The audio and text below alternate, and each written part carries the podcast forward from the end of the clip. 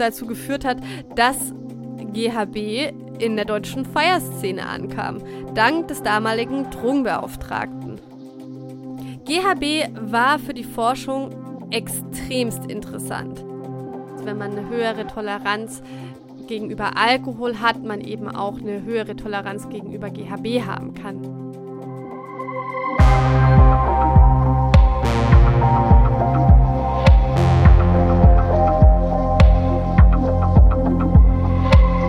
Psychoaktiv. Euer Drogen- und Alkohol-Podcast mit Stefanie Bötsch. Zieht's euch rein.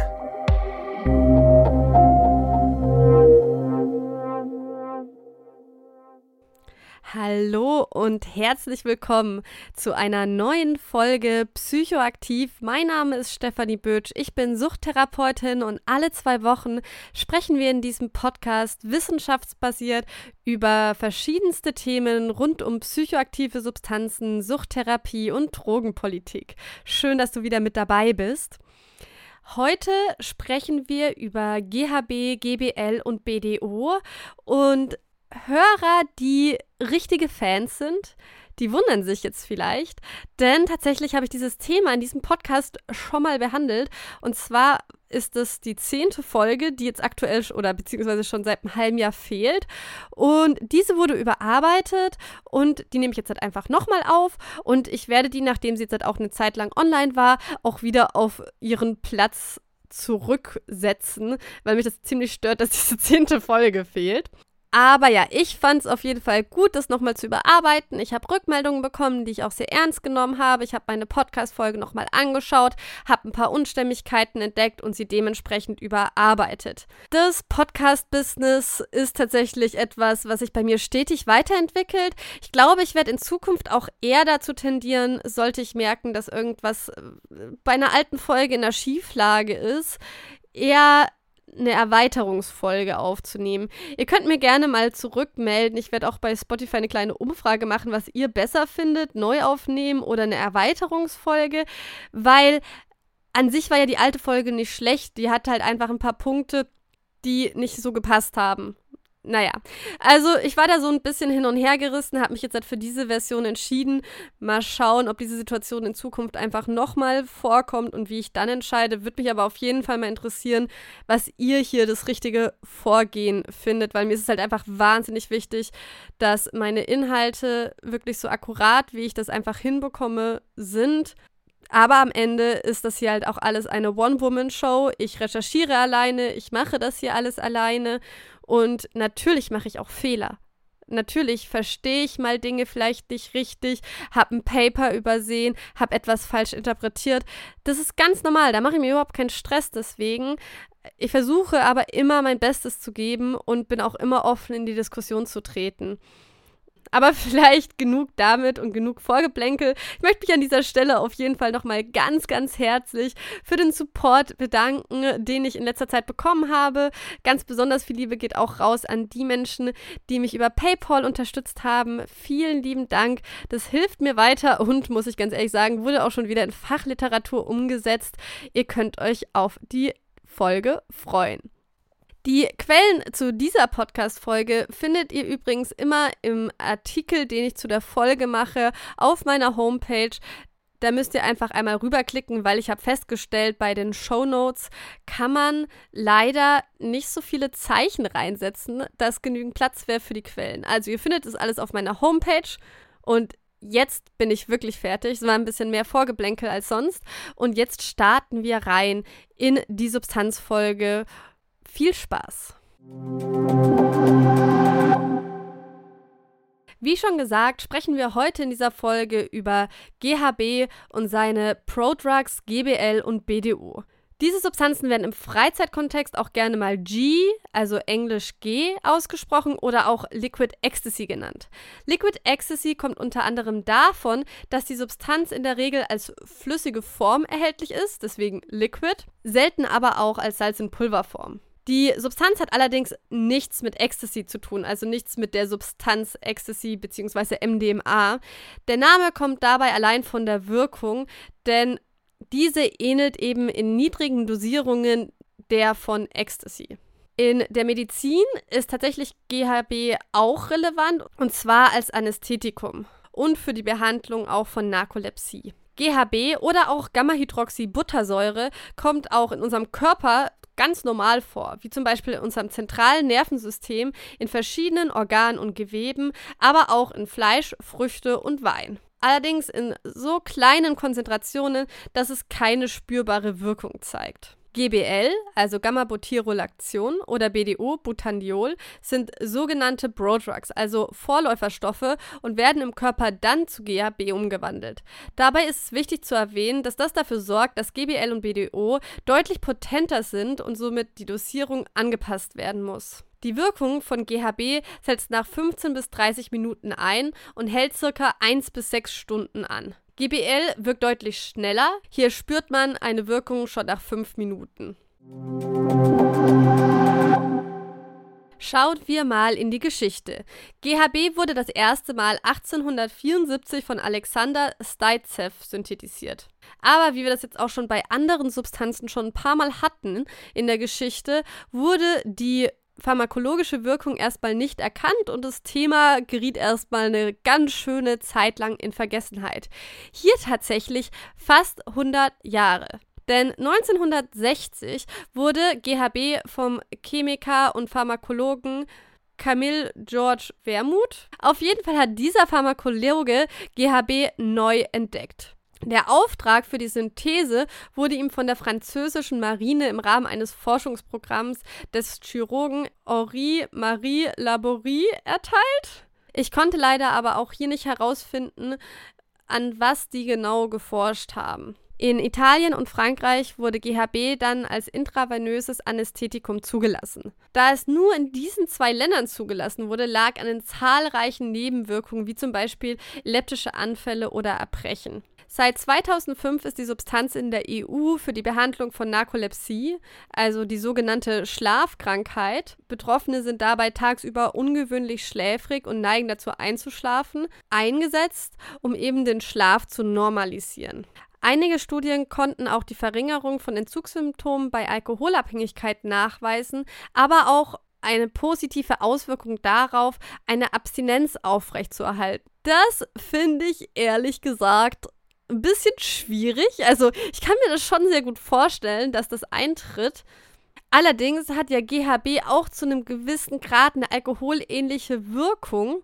Und die Erkenntnis empfinde ich ungefähr ähnlich sinnvoll, als wenn ich sagen würde, jemand hält mit der regelmäßigen Einnahme von Benzodiazepinen seine Abstinenz von Opioiden. Also auch eine super ähnliche Substanz, also super ähnliche Substanz, wie man es nimmt, aber halt mit einem ähnlichen Wirkspektrum. Und trotzdem machen beide Substanzen, können die ziemlich abhängig machen. Genauso ist es bei GHB. Und das dass sich das dann wirklich als Substitut für Alkohol eignen soll, ja, wird allerdings auch nicht eingesetzt, dementsprechend keine Sorge, aber sollte man auf solche Studien stoßen, sollte man die mit sehr großer Vorsicht betrachten. Aber auch in manchen Papern, die eben genau das bewertet haben, wurde auch schon darauf hingewiesen, dass man da wahrscheinlich eher von ja, einer Suchtverlagerung sprechen kann, als dass, dass das wirklich ein sinnvolles Substitut wäre. Trotz allem ist es in einigen europäischen Ländern genau zu diesem Zweck zugelassen, und zwar unter dem Handelsnamen Alcover, Alcova. Aber die Nutzung ist natürlich sehr limitiert, weil, wie ich schon gesagt habe, GHB selbst sehr abhängigkeitserzeugend sein kann. GHB war für die Forschung extremst interessant. Denn bis Ende der 90er Jahre ist man davon ausgegangen, dass die Wirkung von GHB sich komplett an den GABA-Rezeptoren entfaltet. Dass es einen GHB-Rezeptor gibt, das wurde wirklich erst um die Jahrtausendwende überhaupt entdeckt. Die Auseinandersetzung mit GHB und dem GABA-B-Rezeptoren hat dazu geführt, dass viele selektive Agonisten und Antagonisten entdeckt werden konnten und so einfach auch ein tieferes Verständnis sich entwickelt hat für das zentrale Nervensystem.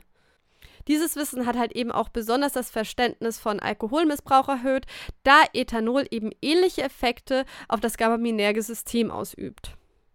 Außerhalb der Medizin und Forschung wurde GHB auf der einen Seite circa in den 1980er Jahren unter der Fitnessszene relevant. GHB wurde dabei sowohl der Effekt von Muskelwachstum als auch als Fettburner zugeschrieben. Und man geht hier davon aus, dass eben genau der Verkauf von GHB als Fettburner, das damals noch ganz entspannt und legal zu bekommen war, auch dazu geführt hat, dass GHB seinen Weg in die Feierszene gefunden hat. In Deutschland war GHB erstmal sehr wenig verbreitet. Allerdings wurde vom Bundesdrogenbeauftragten Eduard Linter von der CSU eine Pressekampagne unmittelbar vor der Love Parade im Juni 1998 ins Leben gerufen, um eben vor der neuen Designerdroge Liquid Ecstasy zu warnen. Und daraufhin veröffentlicht halt super viele Zeitschriften Artikel, in dem sie eben den Drogenbeauftragten zitieren. Nur durch diese Berichterstattung sind Menschen in Deutschland überhaupt darauf aufmerksam geworden, dass es diese psychoaktive Substanz überhaupt gibt. Und man kann davon ausgehen, dass das halt wirklich dafür, dazu geführt hat, dass GHB in der deutschen Feierszene ankam, dank des damaligen Drogenbeauftragten. GHB bzw. GBL oder auch BDO machen auch heute noch super viele negative Schlagzeilen. Auf der einen Seite haben wir die Substanz als sogenannte Rape Drug bzw.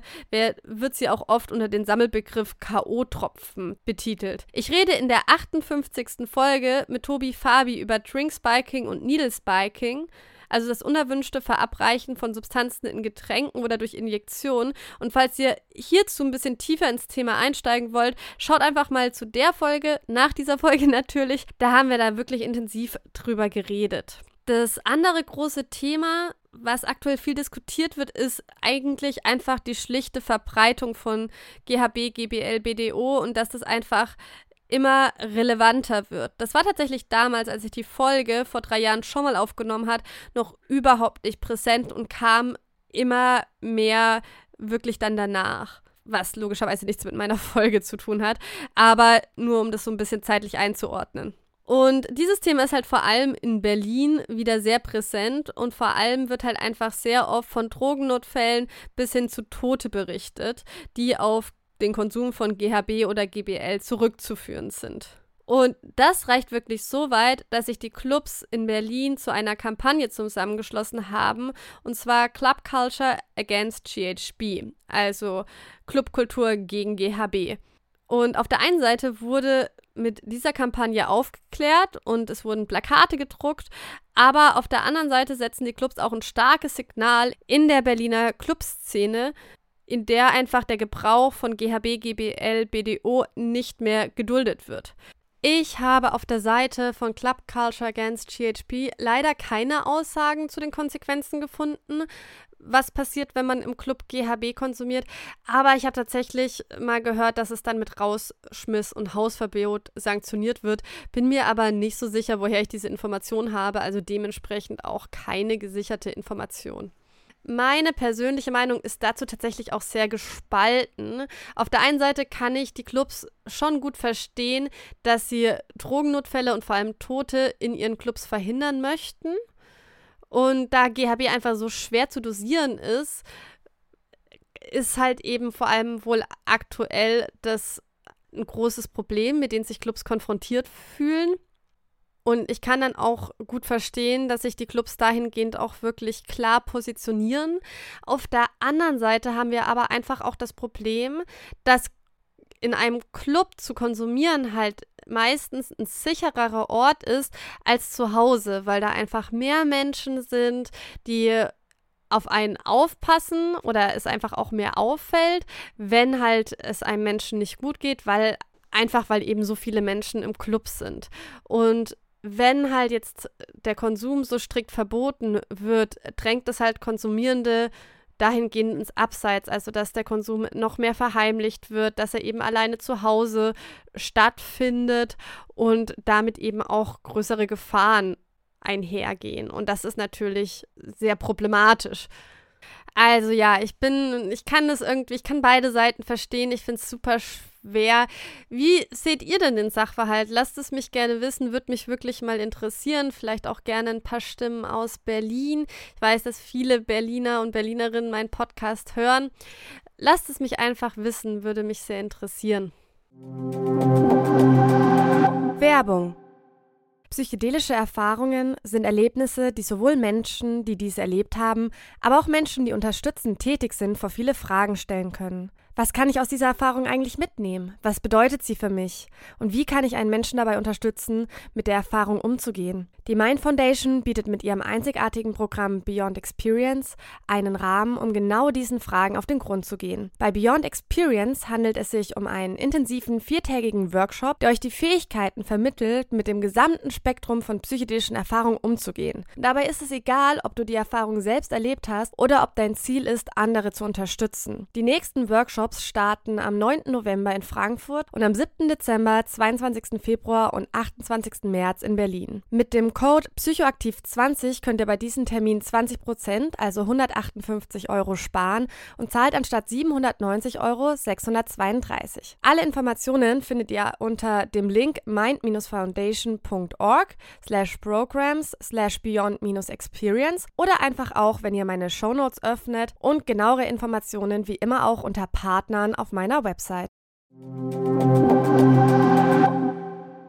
Wir sind fertig mit dem kleinen Überblick über die Geschichte und starten jetzt in die erwünschten Wirkungen. Hierbei ist wirklich zu sagen, dass die Wirkung sehr stark dosisabhängig ist und diese auch sehr schnell kippen kann. Bei GHB spricht man von einem therapeutischen Index von 8. Der therapeutische Index beschreibt im Prinzip das Verhältnis zwischen Effektdosis zu einer Überdosis bis hin zu einer letalen Dosis. Letale Dosis bedeutet tödliche Dosis. Also kurz, man schaut sich an, ab welcher Dosis spürt man einen Effekt und wie viel mehr ab dieser Schwelle müsste konsumiert werden, um eine Überdosis zu erreichen. 8 ist dabei ein sehr geringer Wert. Heroin ist dabei die einzige Substanz von den, sagen wir mal, klassischen illegalisierten Substanzen, die mit 6 als noch niedriger eingestuft ist. Kokain zum Beispiel ist bei 15. Und ich finde, das muss einem einfach klar sein, dass man hier wirklich auf Milliliterbasis hantiert, um einen gewünschten Effekt zu erzielen und einfach die Spannweite zu einer Überdosis eine sehr geringe ist. Die Drug Scouts zum Beispiel haben eine Übersicht darüber, was eine niedrige, mittlere, hohe und narkotische Dosis ist. Ich werde die einfach mal in den Show Notes verlinken. Aber es gilt halt grundsätzlich immer, trotz solcher Dosisangaben ist einfach Vorsicht geboten. Jetzt aber wirklich zu den erwünschten Wirkungen. Und bevor ich diese aufzeige, möchte ich jetzt erstmal einen kleinen Einblick in die Konsumerfahrung eines Followers geben. Der hat mir nämlich eine Sprachnachricht geschickt und hat mir dahingehend seine Erfahrung mit GHB geschildert. Ähm, ich habe Erfahrungen gemacht zu GBL war das. Ich habe das ein paar Mal konsumiert, aber alles in freiwilliger Basis so ähm, als Alkoholersatz, weil ich gelesen hatte, dass es weniger schädlich für die Leber sein sollte. Und äh, habe mich dann halt mit einem Kumpel getroffen, haben wir uns das in die Sprite gemischt und äh, ja, getrunken. War witzig, aber wir mussten sehr, sehr aufpassen mit der Dosierung. Wir haben nicht viel von dieser Pipette genommen, die wir hatten. Also ich glaube irgendwie 1,5 Liter Flasche. Meine Erfahrungen mit BWL sind positiv, aber ich selber habe mich dann entschieden, diese Droge nicht weiter zu konsumieren, weil sie für mich immer so ein bisschen den Vibe von einer Vergewaltigerdroge hat, sag ich mal, und man halt auch so extrem bei der Dosierung aufpassen muss. Da bleibe ich dann doch lieber beim Bier. Wie ich schon häufiger gesagt habe, wird GHB auch Liquid Ecstasy genannt. Und das kommt davon, dass man im Wirkspektrum von GHB Ähnlichkeiten zu Ecstasy wiederfindet. GHB wirkt euphorisierend bis hin zu einer starken Euphorie. Man fühlt sich entspannter und vernimmt eine Antriebssteigerung. Außerdem verstärkt es die Wahrnehmung dahingehend, dass einem alles schöner vorkommt, auch lebendiger und auch wichtiger als im nüchternen Zustand. Die Kommunikation fällt einem viel leichter und man mag es einfach sehr, mit anderen Menschen zusammen zu sein. Außerdem kann GHB auch eine grundlegend intensivere Wahrnehmung verursachen. Also Farben könnten intensiver wahrgenommen werden, aber es können auch akustische und optische Halluzinationen eintreten. Außerdem kann GHB auch sexuell anregend wirken und wird deswegen wirklich sehr gerne auch beim Chemsex, also Chemical Sex, genutzt. Auch hierzu habe ich eine Folge, dafür müsst ihr ein bisschen mehr scrollen und zwar zur Folge 12. Das ist eine sehr ausführliche Folge zum Thema Chemsex. Wie wirkt GHB jetzt eigentlich im Gehirn? GHB aktiviert schon bei niedriger Dosierung den GHB-Rezeptor und hat damit eine stimulierende Wirkung. Das liegt daran, dass GHB außerdem auch eine Ausschüttung von Dopamin bewirkt. Bei steigender Dosierung jedoch wirkt er dann eben auch an den GABA-Rezeptor. Und wenn dieser aktiviert wird, wirkt eben GHB sedierend. In der praktischen Wirkung wird man schlichtweg ausgeschaltet. Das macht eben auch die Dosis so wichtig, dass sich der Effekt nicht aufbaut und langsam zunimmt, sondern man einfach wegkippt, weil man irgendwann diese Dosisschwelle erreicht hat, wo dann die GABA-Rezeptoren mit aktiviert werden und man dahingehend diese sedierende Wirkung hat. Und wenn sich das GHB dann im Körper wieder abbaut, schreckt man dann wieder super schnell hoch. Und das liegt eben daran, dass diese GABA-Bindung nachlässt und eben eine, wieder eine stimulierende Wirkung einsetzt. Man spricht eben bei diesem ganzen Phänomen mit diesen kleinen Dosierungen von einer steilen Dosis-Wirkungskurve. Also im Prinzip, dass auch die kleinste Dosissteigerung zu einer massiven Verstärkung oder Veränderung der Wirkung führt. Bevor wir uns gleich mit den unerwünschten Wirkungen beschäftigen, hören wir noch mal ganz kurz in eine Konsumerfahrung von einer Hörerin rein. 2017 nahm ich zum ersten Mal GBL. Ein Milliliter gemischt im Getränk, glücklicherweise im häuslichen Rahmen. Ich war neugierig. Es ließ mich für gut eine Stunde wie betrunken sein fühlen. Tanzen, lachen, singen, offen über Emotionen und Gefühle sprechen. Angenehme Gänsehaut läuft über den Rücken. Danach sich wieder nüchtern fühlen, als wäre nichts gewesen, begeisterte mich zunächst sehr. Bis es später dann mit höheren Dosen zu komatösen Krampfanfällen kam, mit Herumschreien und sich am Boden regeln, aber absolut keinerlei Erinnerung zu haben und völlig erschrocken zu erwachen, wie aus einem Traum. Das schreckte mich dann doch sehr ab. Bei den unerwünschten Wirkungen möchte ich mit euch gerne die Kurzzeitnebenwirkungen, aber auch die Langzeitnebenwirkungen anschauen. Bei den Kurzzeitnebenwirkungen, also die akut auftreten können, haben wir einmal Schwindel, Übelkeit, Erbrechen und auch Taubheitsgefühle. Außerdem kann es zu einem Kribbeln kommen und der Blutdruck ist eben grundlegend herabgesetzt. Psychisch kann es zu einer Orientierungslosigkeit kommen, zu leichten Halluzinationen, die einen verwirren oder auch zu akustischen Täuschungen, die einen einfach in die Irre führen. Wie schon jetzt häufiger gesagt, kann es sehr schnell zu hohen Dosierungen und Überdosierungen kommen. Und bei hohen Dosen ist man motorisch schon sehr eingeschränkt, man kann sich also nicht mehr richtig bewegen und es können noch stärkere Halluzinationen auftreten. Außerdem verschwindet der Lidreflex und somit ist es auch super schwer für nicht medizinisch ausgebildetes Personal einen Unterschied zwischen Tiefschlaf und Koma festzustellen. Außerdem kommt es zu Kopfschmerzen, Muskelzuckungen, Gleichgewichtsstörungen, Krämpfe und Filmrisse. Zu Langzeitnebenwirkungen bei länger anhaltendem Konsum kann es auf der körperlichen Ebene zur Beeinträchtigung von Leber- und Nierenfunktion kommen. Außerdem kann es zu Gedächtnis- und Konzentrationsstörungen kommen und zu Angst und Paranoia auf der psychischen Ebene. Zu den unerwünschten Langzeitnebenwirkungen gehört natürlich auch die Entwicklung eines Abhängigkeitssyndroms. Bei GHB ist es so, dass es zu einer ziemlich schnellen Toleranzbildung kommt mehrere Paper haben dazu auch eine Zahl gesagt, und zwar sagen die, dass schon nach fünfmaliger Einnahme es eine Toleranz sich bildet und es gibt auch eine Kreuztoleranz zwischen GHB und Alkohol. Das heißt, wenn man eine höhere Toleranz gegenüber Alkohol hat, man eben auch eine höhere Toleranz gegenüber GHB haben kann. Das versteht man unter Kreuztoleranz. Wo wir dann nochmal beim anfänglichen Thema sind, dass das als Entzugs- und Abstinenzstabilisierungsmittel genutzt wird, macht es das einfach nur noch wilder. Aber ja, von der Toleranzbildung, also der schnellen Toleranzbildung aus, wird auch das Abhängigkeitspotenzial abgeleitet und wird auch in manchen Studien mit Alkohol verglichen. Aber hier vielleicht zur Einordnung, das bedeutet nicht, dass die Substanz wirklich mit Ethanol zu vergleichen ist, weil es ist schon eine andere Konsumart. Man merkt bei Alkohol, wie sich der Rausch wirklich auch aufbaut. Man hat also nicht so diese steile Wirkungskurve, die man bei GHB hat. Auch eine Überdosierung ist nicht so einfach zu erlangen wie bei GHB, nur das Potenzial wurde da eben verglichen. Ich finde aber tatsächlich auch, es ist immer schwer, oder das Thema Abhängigkeitspotenziale eh sehr schwer. Man kann es natürlich festmachen an sowas wie, wie schnell baut man eine Toleranz auf oder auch an der Konsumart, ne? Wie schnell schwemmt die Konsumart in meinen Kopf? Also zum Beispiel was, was ich rauche, macht schneller abhängig als was, was ich esse und halt erstmal durch den ganzen Körper muss in dem Sinne. Also diese Punkte kann man schon einschätzen, so von Substanz zu Substanz. Aber es ist halt sonst eine sehr individuelle Frage, denn Drogen machen nicht abhängig.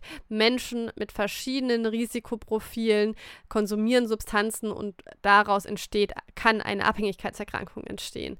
Deswegen, ja, ich tue mir immer sehr schwer mit den Abhängigkeitspotenzialen, aber nur mal so als Einschätzung.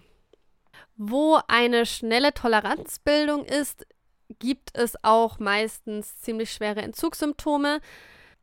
Das ist bei Psychedelika nicht so. Das wäre vielleicht an der Stelle noch wichtig zu erwähnen. Aber bei vielen anderen Substanzen haben wir genau diesen Effekt. Und der Entzug von GHB sollte unbedingt ärztlich begleitet werden, da es eben zu lebensbedrohlichen Deliren kommen kann. Das zeigt sich in Schlaflosigkeit, in Schweißausbrüchen, in Muskelkrämpfen, aber auch in starker Unruhe, Aggressivität, Depression und eine veränderte Wahrnehmung. Und bei GHB sind vor allem die Delire dann auch noch mal häufiger als bei anderen Sedativern. Und ein Delir ist sozusagen eine Bewusstseinstrübung, eine Bewir Verwirrtheit, eine Wahnvorstellung. Und deswegen ist es halt echt super wichtig, dass es unter medizinischer Begleitung stattfindet, dass das eben aufgefangen werden kann und Tode im Entzug verhindert werden können. Ein Entzug kann wirklich auch bis zu drei Wochen dauern, also schon relativ lange. Kommen wir zum Schluss noch zur Nachweisbarkeit. GHB wird sehr schnell im Körper abgebaut und ist nur durch ein sehr aufwendiges Verfahren überhaupt nachweisbar und dann aber grundlegend auch nur sehr kurz. Wir haben in der Spiking-Folge, die ich vorhin auch schon erwähnt habe, auch ein bisschen länger darüber gesprochen, weil natürlich diese kurze Nachweisbarkeit verheerende Folgen bzw. Probleme macht für Opfer, die mit GHB betäubt worden sind und das dann eben nicht nachweisen können. Und das ist echt schlimm. Im Blut sind wir da circa bei sechs Stunden und im Urin bei bis zu zwölf Stunden und zu Speichel habe ich da auch gar keine Angaben gefunden. Zu den Mischkonsumwarnungen, was ja auch schon so ein bisschen rauskam, sollten alle Substanzen, die auch an den GABA-Rezeptoren ansetzen, auf jeden Fall gemieden werden. Dazu zählen eben Alkohol als auch Opiate. Das kann einfach eine lebensgefährliche Kombination sein und zu Atemdepressionen führen und natürlich die Wirkung unfassbar verstärken. Auch die Kombination mit HIV-Medikamenten sollte gemieden werden, denn auch da kann es zu Atemdepression, Koma und Krampfanfällen kommen. Und beim Mischkonsum mit Stimulantien, wie zum Beispiel Amphetamin, also Speed oder Methamphetamin, da haben wir das Problem, dass, es, dass die Gefahr zur Überdosierung viel höher ist, weil man aufgrund der Stimulantien die Wirkung von GHB gar nicht wahrnimmt und unterdrückt und deswegen immer mehr konsumiert und dann eben eine Überdosierung hat. Ihr Lieben, das war es tatsächlich mit meiner Folge zu GHB, GBL, BDO einmal überarbeitet für euch. Ich hoffe, euch hat die Folge gefallen. Sie hat euch neue Erkenntnisse gebracht und gebt mir mal gerne Rückmeldung, wie ihr sie fandet. Wenn ihr nichts mehr von meiner Arbeit verpassen möchtet, aber gerne auch vielleicht ein bisschen einen Blick hinter die Kulissen haben wollt, wir hören uns in zwei Wochen wieder. Bis dann dann macht doch jetzt mal kurz die Show Notes auf, denn dort findet ihr den Link zu meinem Newsletter. Da werde ich einmal im Monat, also auch nicht so viel, kurze Einblicke geben in wie meine Arbeit so funktioniert, was ich mache, aber auch vielleicht ein paar Hintergrundgedanken zu meiner Arbeit mitgeben. Und es gibt auch immer mal wieder Hinweise für kostenlose Veranstaltungen, die ich cool finde. Also im Prinzip alles, was so nebenher mitschwingt, aber nicht in einem Podcast Podcast verarbeitet wird. Ich würde mich freuen, einfach in die Shownotes schauen und den Newsletter abonnieren. Und jetzt wünsche ich euch eine wunderbare Zeit.